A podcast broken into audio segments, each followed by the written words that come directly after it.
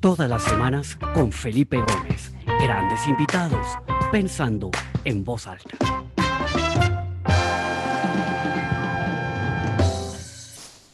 Hola, bienvenidos a todos a esta nueva edición del programa Pensando en voz alta. Qué alegría estar otro martes con ustedes.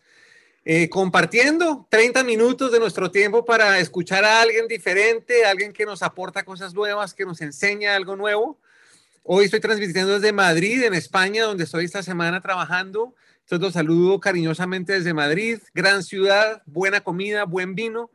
Y bueno, aquí disfrutando y con muchas ganas de tener esta conversación que quería tener hacía un buen tiempo y me había costado trabajo encontrar a alguien verdaderamente experto porque justo ahorita antes, detrás de bambalinas, antes de comenzar, comentábamos con Javier que ha aparecido un ramillete de expertos del metaverso, pero en realidad, pues, no, no, no lo son, ¿no? Entonces eh, me encontré con, con Javier por recomendación de Andy Stallman, que estuvo también en estos micrófonos hace unas semanas.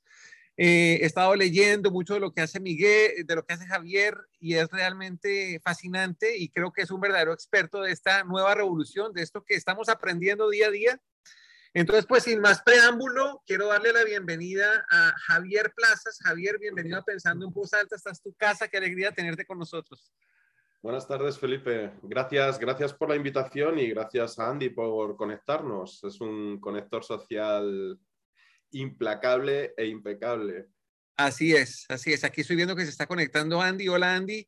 Y veo personas que se conectan. Tenemos más de 90 personas conectadas de distintas partes del mundo. Bienvenidos. Bueno, Javier, qué alegría tenerte. Cuéntanos un poquito de ti, quién eres. Eh, yo creo que podemos empezar por ahí, una breve introducción sobre quién es Javier Plazas. Bueno, pues eh, como ponen, pongo en LinkedIn, eh, y, un usual profile, soy, una persona, un perfil bastante mm, particular. Bueno, soy un profesional que lleva en el, el mundo de las tendencias y del, Strategic Foresight, es decir, es estableciendo escenarios de futuro para las marcas, pues más de 15 años, viajero, nómada, eh, llevo 25 años sin, sin, parar de viajar, salvo alguna pandemia reciente que nos ha tenido a todos más o menos parados físicamente, no intelectualmente.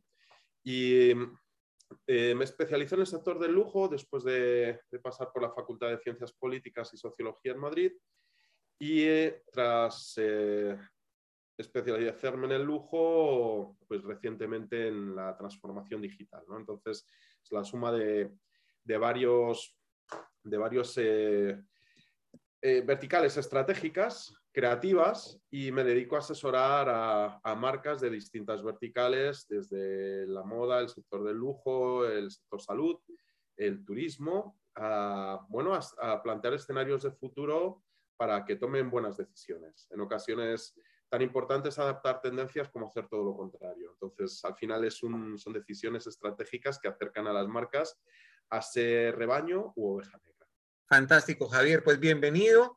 Mencionaste ahorita estos dos años de pandemia en donde nos estuvimos un poco quietos físicamente, pero muy inquietos intelectualmente y normalmente empezamos este programa con eso. ¿Cuáles han sido como las grandes lecciones, los grandes aprendizajes que te han dejado estos ya dos años largos de pandemia y cuál sería como ese, ese gran aprendizaje, ¿no? O, los dos aprendizajes más importantes que tuviste estos años. Pues eh, la verdad es que nos ha, nos ha hecho reflexionar, eh, pero viendo pasar los meses, eh, parece ser que ha cambiado poco y que los escenarios pues tienden a la incertidumbre social, económica y se abren eh, nuevos escenarios de exploración eh, ligados a los valores, a la tecnología, eh, a la sostenibilidad, que bueno, pues puede que entre todos hagamos que, que nuestro hábitat más cercano vaya cambiando. Excelente, Javier. Bueno, hablemos del hábitat. Creo que por allá hay, como que se comienza a, entrar la conversación en, materia, porque pues hemos escuchado, leído eh, por todos lados, yo creo que los últimos, no sé, cuatro, cinco, seis meses sobre el auge del metaverso, ¿no? Desde el cambio de nombre de Facebook a Meta y toda la, el foco que le quieren poner al metaverso y todo lo que está pasando con el metaverso y vemos cosas que son hasta difíciles de entender, ¿no? Gente que está pagando dineros por cosas en mundos virtuales, etcétera, etcétera. Entonces, cuéntanos, yo creo que la primera pregunta es, si tuvieras que explicarle a un niño de cinco años con plastilina qué es el metaverso, yo creo que eso es lo que necesitamos los que estamos acá conectados, explicarnos de una manera muy sencilla qué es el metaverso y si quieres partamos y ahí luego vamos entrando en cómo eh, existen oportunidades importantes para las industrias y para las empresas en ese nuevo universo, en ese nuevo hábitat. Pero, ¿qué es el metaverso? Pues mira, Felipe, eh, es más probable que un niño de cinco años nos lo pueda explicar a nosotros mejor que nosotros a ellos. Eh, precisamente porque todo lo que estamos viviendo, la adopción de estas tecnologías, eh, las tienen completamente integradas las nuevas generaciones. Entonces, cuando hablo con, con, responsables de marketing o, o directores generales, etcétera, acerca de esto, eh, siempre les recomiendo que hablen con sus hijos o sus nietos, en el caso de que los tengan, porque ellos eh, controlan muchísimo más que todos nosotros entornos virtuales como Roblox, eh, Minecraft y todos estos universos virtuales. Entonces, déjame, te, te, planteo la pregunta. Si tuvieras que explicarle a una persona de 50 años con plastilina qué es el metaverso, ¿cómo lo harías? Mucho mejor.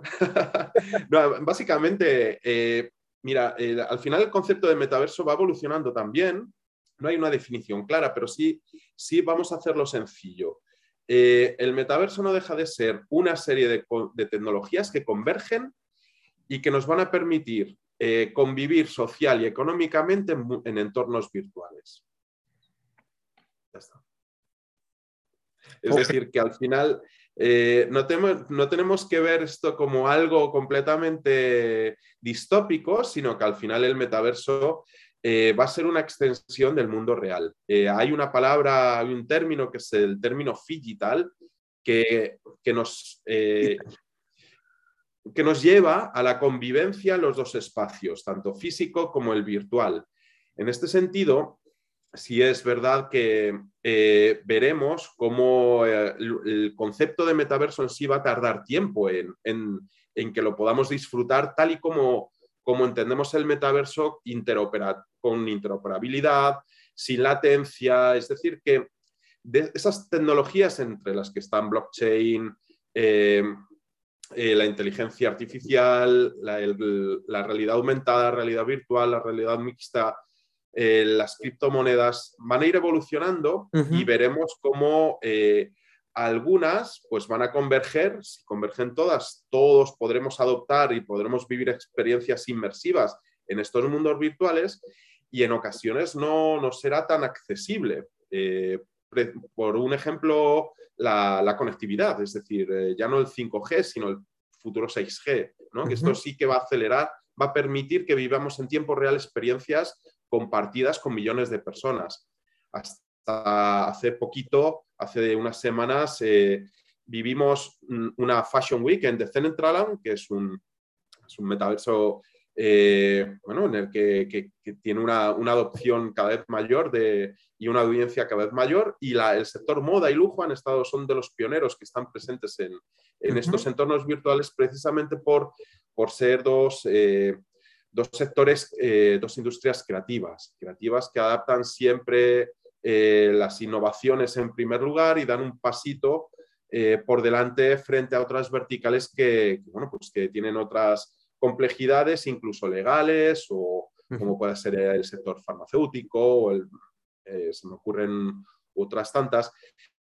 Y bueno, pues estos dos sectores, eh, para empezar, porque hay que vestir el avatar. Y esto es un tema muy interesante, eh, que es uno de los, de los principales, bueno, pues disrupciones o, de las, de las, de las, de lo que está más presente ahora mismo, que es el tema de la identidad digital.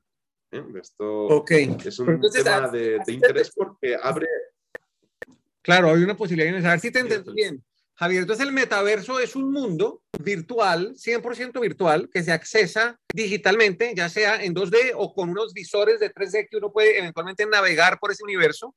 Y es un universo en el que eventualmente existen cosas similares a las que existen en el mundo real. Existen las propiedades, las casas, las oficinas, un café, uno va y se puede tomar un café, eh, hay eh, eh, tiendas de ropa, hay sitios de entretenimiento, y entonces uno tiene su vida, pues uno puede tener una vida virtual en la que uno participa como con un avatar, con un, con un personaje que uno, que uno crea y que es la, la, la, la versión digital de uno en ese metaverso, ¿cierto? ¿Es más o menos así?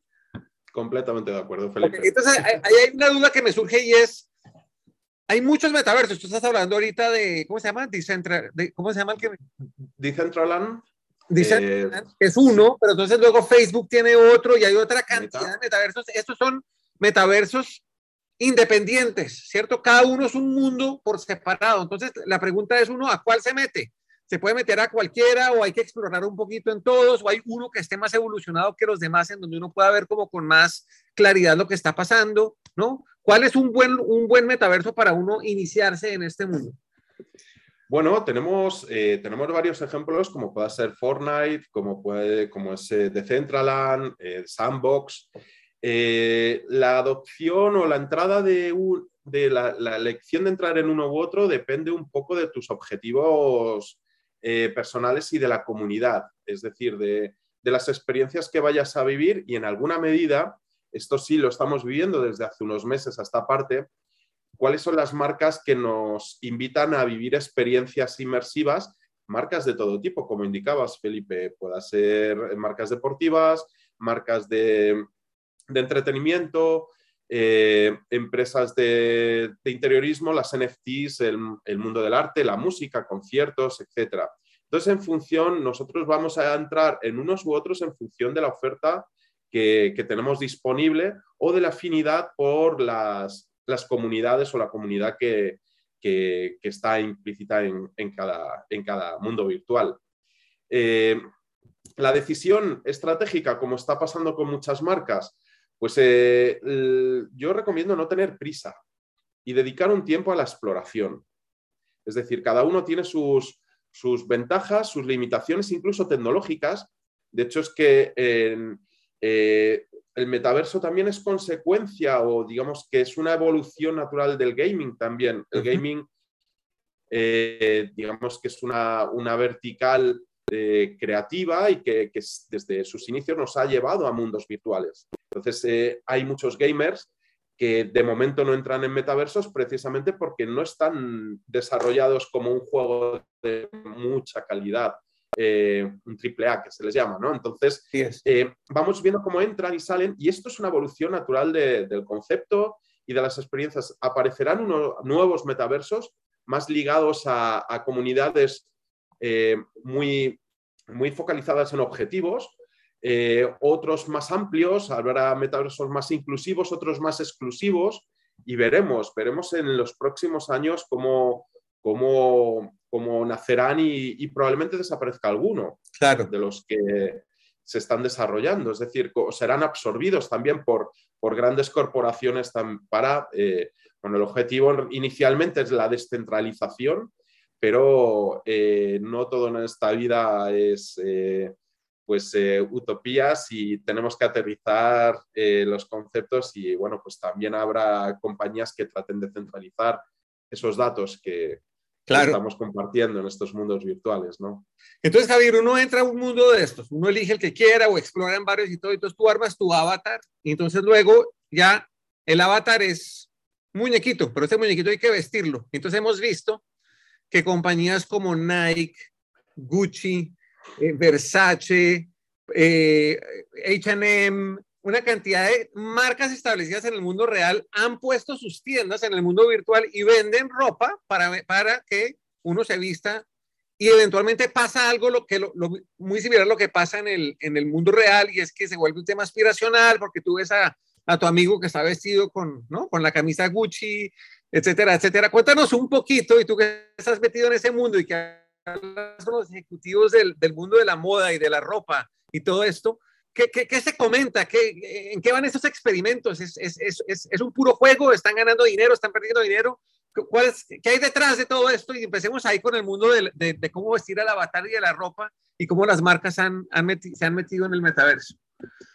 Bueno, para, para empezar, eh, yo diría que el metaverso es libertad, eh, básicamente. Eh, debería ser libertad. Y en esa libertad está el concepto de descentralización. ¿Qué sucede cuando, cuando normalizamos y cuando tratamos de, poner eh, forma a estos universos virtuales? Pues que en alguna medida eh, esa extensión del mundo físico y realidad pues se lleva a cabo en los inicios o en los, mm, los metaversos más, más incipientes, los, los, primeros que surgieron, eh, la libertad estética es un, es un plus, es decir, que no, se, no, no, no, vistes a tu avatar tal y como te vistes tú en el mundo real, ¿no? en el mundo físico. Hay una libertad estética pues, en la que juegas incluso con tu identidad de género. Eh, suele ser más líquida incluso o puedes llevar prendas que en la vida te, atreverías a, vestir en el mundo real. Eh, lo que va a cambiar todo, todos estos protocolos va a ser la entrada del, mundo del trabajo en los mundos virtuales. En alguna medida va, a, ir asociado con una etiqueta, una etiqueta social que nos va a obligar a vestir de una forma cuando vamos a trabajar y después, como en el mundo físico, eh, llevaremos unas prendas para cuando vayamos a un concierto, a una discoteca o vayamos a vivir una experiencia eh, de ocio. ¿no? Eh, las marcas, tanto de moda como de lujo, como te decía, han sido las primeras en entrar y también es un efecto llamada de normalización de estos mundos virtuales. Y ahora mismo la pregunta es si es rentable o no. Pues la verdad es que es complejo porque las audiencias todavía son minoritarias es un momento de, testar, de investigar y sobre todo también algo que es vital para las marcas, que es la atracción de talento. Eh, diseñadores, eh, estilistas en 3D, eh, todos estos equipos que ya empezaron, marcas como Louis Vuitton en, en 2016 ya tenían incorporados equipos de diseño en 3D y de moda digital para hacer una colección digital en League of Legends. Es decir, que Nicolás Guesquier en 2016 ya lanzó su primera colección para el mundo físico y el videojuego League of Legends, de la misma manera que Louis Vuitton creó el Arcón donde se entregaba el premio. Es decir, que nos tenemos que ir ya, los movimientos de la industria del lujo principalmente, que es pionera siempre, es innovadora, ya empiezan en el gaming en 2016, si no antes, ya ha habido algo con los Sims, ya ha habido, hubo algún, alguna, alguna entrada. Y esto va a, ir, va a ir a más, va a ir a más. En alguna medida, también eh, las nuevas generaciones que pasan más tiempo en estos mundos virtuales, como comentabas, el vestir determinadas prendas que al final son NFTs, son propiedad tuya, no como los videojuegos, que eh, esa es la gran diferencia también con el metaverso. En el videojuego tú vistes a tu avatar, pero, pero no, no te pertenece. Aquí ya damos un salto que está ligado también a la web 3.0, que es la, pertenencia de todos esos ítems digitales que puedes intercambiar también. Al final estamos, estamos viviendo en la prehistoria de todo esto y veremos a ver cuál será el valor del primer bolso de Gucci que se vendió en Roblox eh, hace prácticamente un año. eso es, esa antropología de la moda, es antropología cultural, antropología digital y, y, bueno, veremos, veremos cómo, cómo avanza. Otra cosa que se ha visto en el metaverso que estaba leyendo es, es muy ligado a eso que hablas de tener la propiedad. Tú, tú te vuelves dueño de esa ropa, igual te vuelves dueño de la tierra y de la casa que construyes sobre la tierra y todo eso. Y entonces también, no solamente empresas de moda y de ropa y de lujo se han metido ahí, sino también firmas de finca raíz, firmas de real estate, ¿cierto? Establecidas y tradicionales, pero también han surgido unas firmas de finca raíz especialistas en, en los espacios virtuales y entonces han comenzado a vender los espacios y los apartamentos y las casas, y pues eso vendrá con eh, tiendas de muebles para tú amoblar tu casa y compañías de seguros para asegurarla y en fin. ¿En qué estado está todo eso de, las propiedades, digamos, eh, virtuales, pero de finca raíz en el, en el metaverso? Eso, eso ya, ya, ya existe, ya hay una, ya hay existencia de eso, ya Sí, la gente... Felipe. Es una realidad, es una realidad de, de, años atrás y en estos meses, obviamente, eh, ha habido un crecimiento y una, y una mayor demanda por, por, estar en estos mundos virtuales, principalmente en The Sandbox y, y de Central, aparte de otros, donde ya hay islas y, y, mundos espejos, mundos virtuales en los que eh, se están eh, construyendo las ciudades similares al mundo físico y la gente está ya pudiendo comprar calles o, terrenos de, su propia ciudad o, de otras. Es decir, que esto, esto va, a ir, va a ir evolucionando a medida que las personas entiendan cuál es el valor del valor y, cuáles son las funcionalidades de estos ítems digitales sí es cierto, de la misma manera que, entró el, el, mundo del, arte, ¿no? Con, las NFTs. Em, hace unos meses hablábamos de NFTs exclusivamente para la colección, el coleccionismo de, piezas digitales y en pocos meses, a medida que ha ido evolucionando la usabilidad de esas NFTs, pues ya vemos cómo las podemos utilizar como nuestra identidad digital o eh, vamos a poder, es nuestra, nuestra imagen en Twitter o en pocos meses eh, será en Instagram y Facebook. Es decir, que a medida que esos ítems digitales vayan teniendo más funciones, eh, pues la adopción por, por, por, la, por, la, población va a, ser, va a ser mayor. Estamos en el momento de entender para qué sirven, pero hemos pasado en pocos meses de que sirvieran para tenerlos en un wallet o como un objeto de arte digital a realmente poderlo, eh, poderlo incorporar en nuestro avatar de Twitter. Y esto va a ir a más. Entonces, obviamente, eh, la adopción de estas tecnologías eh, va a ir creciendo, con, igual, que el, igual que las tierras, igual que los terrenos.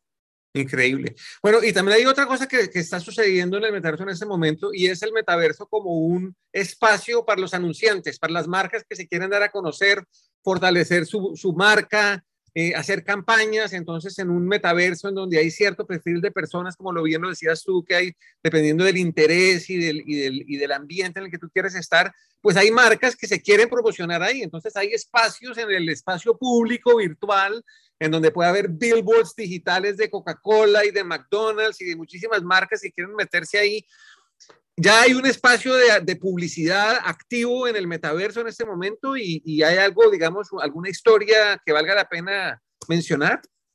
Eh, yo fíjate, Felipe, veo, veo, veo tu apuesta y la subo. Eh, me gustaría que asociáramos el metaverso más a la parte experiencial que a... Es decir, que el mundo de la publicidad está evolucionando porque los, los entornos virtuales te, te obligan a ello los perfiles de, los usuarios de estos mundos virtuales también están esperando que las marcas reaccionen de otra manera y, no. Eh, y la tecnología te permite también crear eh, esas experiencias inmersivas. Y, aquí sí que se abre una, nueva, eh, una evolución natural del branding y del marketing, de la publicidad, de la comunicación, para explorar también, eh, alineados con estas nuevas tecnologías, qué podemos ofrecer para sorprender. Piensa, Felipe, que al final eh, vivimos saturados de información y las marcas pues tienen que también tienen que evolucionar y tienen que adaptar sus mensajes a los medios. Entonces, si quisiera, eh, más allá de, llevar la publicidad tradicional a, los, a los distintos metaversos, que sin duda alguna ya es visible, incluso en el, mundo del gaming y los eSports. Eh, el trabajo creativo eh, y, realmente innovador que tenemos que aportar todos los profesionales que nos dedicamos a, esto es la generación de experiencias. Y no tanto ligar el metaverso a productos, sino a servicios. Por ahí va a estar el futuro del metaverso también. Explícame un poquito más eso. Explícame un poquito más eso. Los servicios. Eh, sí, eh, a ver, el primer estadio obviamente suele estar ligado a, productos, ¿no? Como, la ropa. real. Sí. Esto es, pero lo que, de la misma manera que, que eh, hago consultas a las marcas vía Instagram, como hablamos de la web 2.0, la tercera, pues va a estar ligada a la generación de experiencias y a ofrecerme servicios. Quiero decir, si mañana vuelo a Bogotá, espero volar muy pronto, eh, y, quiero hacer una consulta a Iberia, el metaverso puede ser un lugar. Quiero decir que Iberia va a tener que estar presente también de alguna manera en este metaverso para que en un momento dado pueda consultarles vía Twitter o en ese mundo virtual mm. eh, cuál es mi, el, número de check-in, dónde tengo que ir o si llevo dos maletas. Quiero decir que tendrá que haber una persona de atención al cliente de Iberia para darme información de mi vuelo, independientemente que pueda llamar, pueda enviar un tweet o, si estoy viviendo una experiencia en el metaverso, acercarme a algún lugar donde esté Iberia y hacer esa consulta. Me queda claro. Y, ligado a los valores también. De hecho, es que el sector del lujo en ocasiones eh, no solo compra, o sea, no solo ofrece productos para vender, sino que estos mundos virtuales también son un lugar idóneo para compartir valores, sostenibilidad, eh, eh, pues todo el day, ¿no? Eh, integración, diversidad.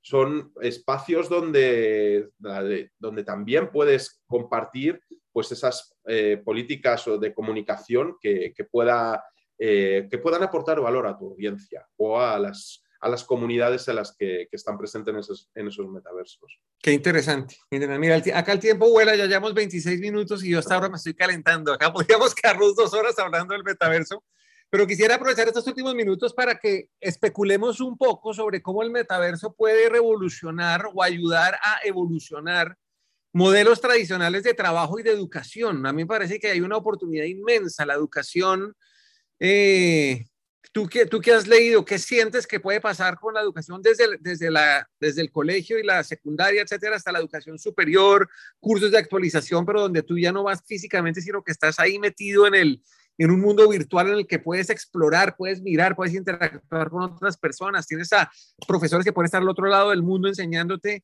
¿Cómo ves tú esa, esa, esa convergencia de la, de la educación, el trabajo y el metaverso hacia el futuro? Pues esa es una de las grandes cuestiones, Felipe, y de hecho es que la educación, sin duda alguna, va a estar, es de, los primeros verticales que también están integradas en, los metaversos. Em, lo interesante de, este, de, estos mundos virtuales eh, va a poder ser vivir experiencias en tiempo real mientras que el profesor te está contando cosas, vivir experiencias eh, en la antigua Roma o en el Renacimiento o poder vivir eh, poder visitar en, conjunto con toda tu clase eh, la capilla Sixtina, es decir, las posibilidades son infinitas y también se abre un, bueno, pues una, una, parte de exploración también de, las, de, educación que es la, la, educación a, a, medida. O es decir, que poder, eh, poder acceder a un programa, pero que esos programas sean mucho más abiertos de lo que son ahora. Es decir, que puedas moverte entre, entre asignaturas y vivir experiencias en mundos virtuales que, potencien muchísimo el aprendizaje. De hecho, es que, eh, sin entrar en detalles, pero la evolución del metaverso, una de las cuestiones es si nos va a ayudar todavía más a incrementar nuestra velocidad de del conocimiento, ¿no? de absorción de conocimiento. Eh, hay una película que, que os recomiendo, que es El cortador de césped, que es una, una de las películas eh, míticas que, que, tocan este tema. Eh, viene de una novela de Stephen King y, y, abre este debate, ¿no? Si en estas experiencias ápticas, de cuando, cuando vivamos estas experiencias inmersivas, vamos a llegar a, incluso a desarrollar algún, eh, algún sentido más de los cinco que conocemos. Excelente. Javier, la educación es uno, de los, uno de los principales eh, pilares donde se concentra esto. Claro. Una pregunta que me hace alguien aquí en el, en el chat es, hay una duda con los avatares, porque tú tienes un avatar en un metaverso, pero ese es tu avatar en ese metaverso. ¿Tú no puedes migrar ese avatar a otro metaverso eventualmente o, o, o hay movilidad y yo tengo un avatar que es universal para todos los metaversos, o eso cómo o, así será en el futuro, o cómo, es eso? esto es, a día de hoy, eh, eh, cada avatar eh, pertenece a, con ese avatar puedes, puedes interactuar en un, en un, metaverso. En el futuro, cuando se, si el metaverso en sí mismo, que se, digamos que es el continente, se descentraliza y es un universo descentralizado, vamos a podernos mover con la misma identidad digital de uno a otro. De igual manera que tendremos un wallet, un wallet con nuestras criptomonedas que podremos intercambiar en unos metaversos u otros.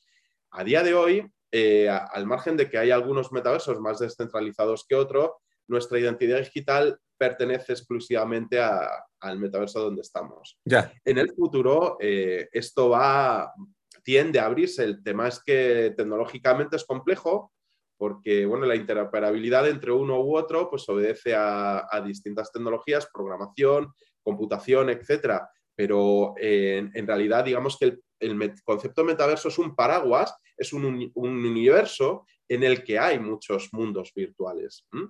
Y, eh, pasará tiempo, pero el objetivo es que podamos vivir y movernos de uno a otro sin necesidad de logarnos como lo hacemos ahora en la web 2.0. Salir de Facebook, entrar a otro lugar, me tengo que logar en el, en el concepto metaverso. Eh, podremos viajar de uno a otro sin necesidad de eh, logarnos y de cambiar de identidad digital, claro. Ese, Es, el, ese es el futuro. Y sería bueno que la camisa Gucci que yo compré en uno me la pueda poner en otro también, que no me toque comprarla dos veces. ¿no?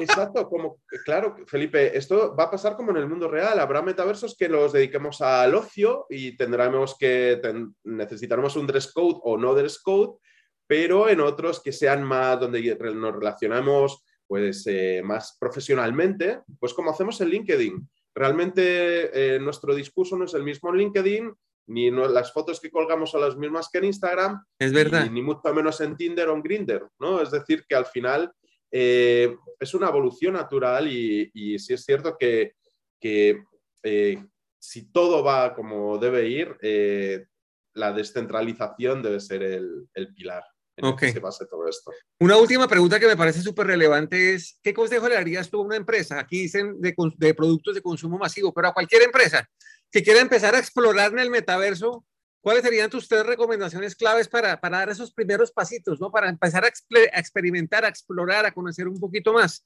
Que se metan en cuál, que empiecen por dónde. ¿Cuál sería tu recomendación?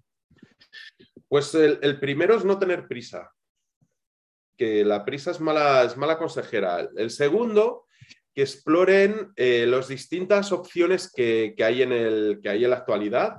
Eh, y para segmentar principalmente y identificar dónde están esas comunidades que puedan ser afines a esa marca. Y tres, eh, tener buen compañero de viaje, es decir, que estar apoyados también por, por eh, equipos o profesionales que les acompañen en el viaje para tomar decisiones. Hay una cosa, una cosa que yo vi es, es, es, que, por ejemplo, Nike y otras empresas ya contrataron a una persona que su, su trabajo de tiempo completo es esto, ¿no? Es explorar el metaverso, los NFTs, las criptomonedas, todo eso cómo se va a ir integrando poco a poco al modelo de negocio tradicional. Sí, es la figura del Chief Metaverse Officer.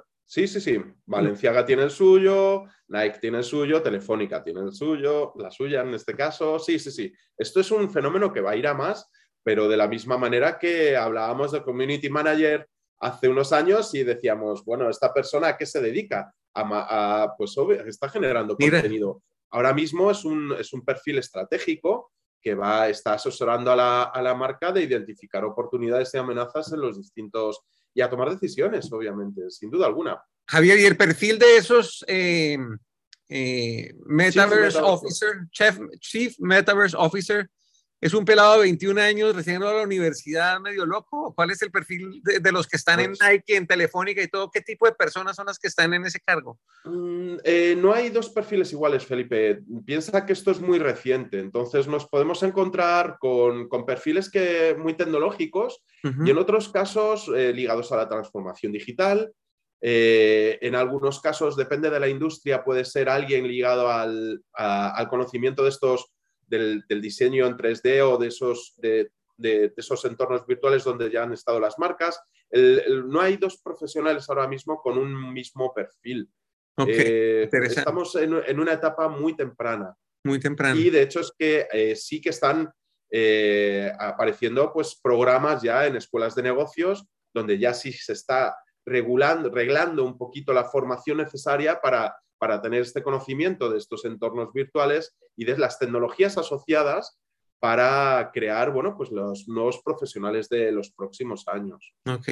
Yo tengo una última pregunta que esa es mía y es, eh, últimamente a los foros que he ido, ¿no? Al, World Business Forum en Nueva York, el Peter Drucker Forum en Viena y todo esto, eh, mucho del foco ha sido la humanización como, como, como volver a la humanización de todo, ¿no? Tan, ¿no?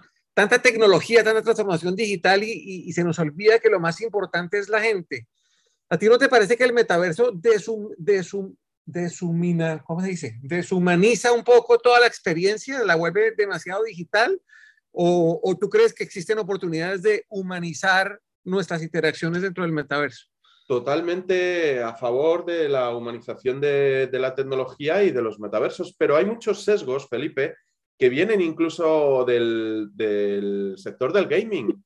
El, el, gaming ha salvado vidas durante la pandemia. Hay ejemplos, hay millones de personas que han interactuado en entornos virtuales como, o en mundos virtuales como Animal Crossing y han socializado y, y les han sacado del aislamiento físico y les ha llevado a interactuar con, con otras personas y les eh, hay, hay, juegos que, que, ayudan muchísimo a la salud mental y, y bueno, al final es un tema de, conocimiento y de dedicar las horas con un, con un propósito, porque de la misma manera eh, tan, tan duro es pensar en el futuro de la tecnología como es duro la realidad del mundo real.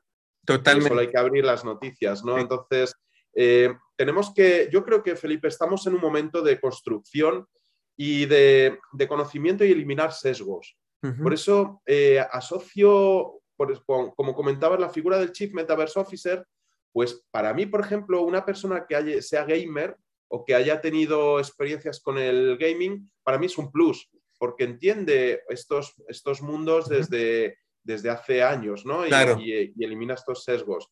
Mm, eh, quiero ser positivo y obviamente todo tiene su lado oscuro, pero de la misma manera que se hablaba de las NFTs y de los terrenos virtuales como especulación, pero de la misma manera que se compra arte contemporáneo o se compran viviendas para especular en el mundo físico. Uno de los riesgos es que, comentamos, que comenta, cometamos los mismos errores en el mundo virtual que en el físico. Pero somos humanos, Felipe, detrás Totalmente. de todo esto hay Totalmente. personas y... Pero pues, creo que es, es, momento de pensar en positivo, Felipe, Total. sabiendo los riesgos que hay. Pues voló el tiempo, aquí nos sobregiramos un poquito del tiempo, pero creo que valió la pena. Mucha gente dice, metaverso es algo extraño, qué cosa tan curiosa, qué cosa tan rara, y, y, y me acuerdo un poquito en el 98, 99, la gente diciendo lo mismo del e-commerce, ¿no? Uy, no, eso de vender en línea.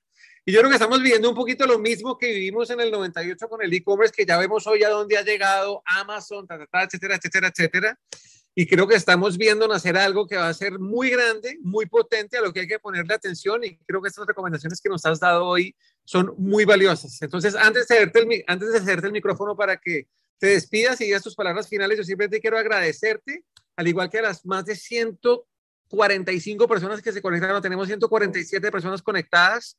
Muchas gracias por estar acá, quienes están acá por primera vez, bienvenidos, vengan todos los martes que nos pasamos bueno, se pasa muy rápido el tiempo y esta es la primera de una serie de cuatro conversaciones que vamos a tener. La próxima va a ser específicamente de los NFTs, tanto que hablaste tú de los NFTs, Javier.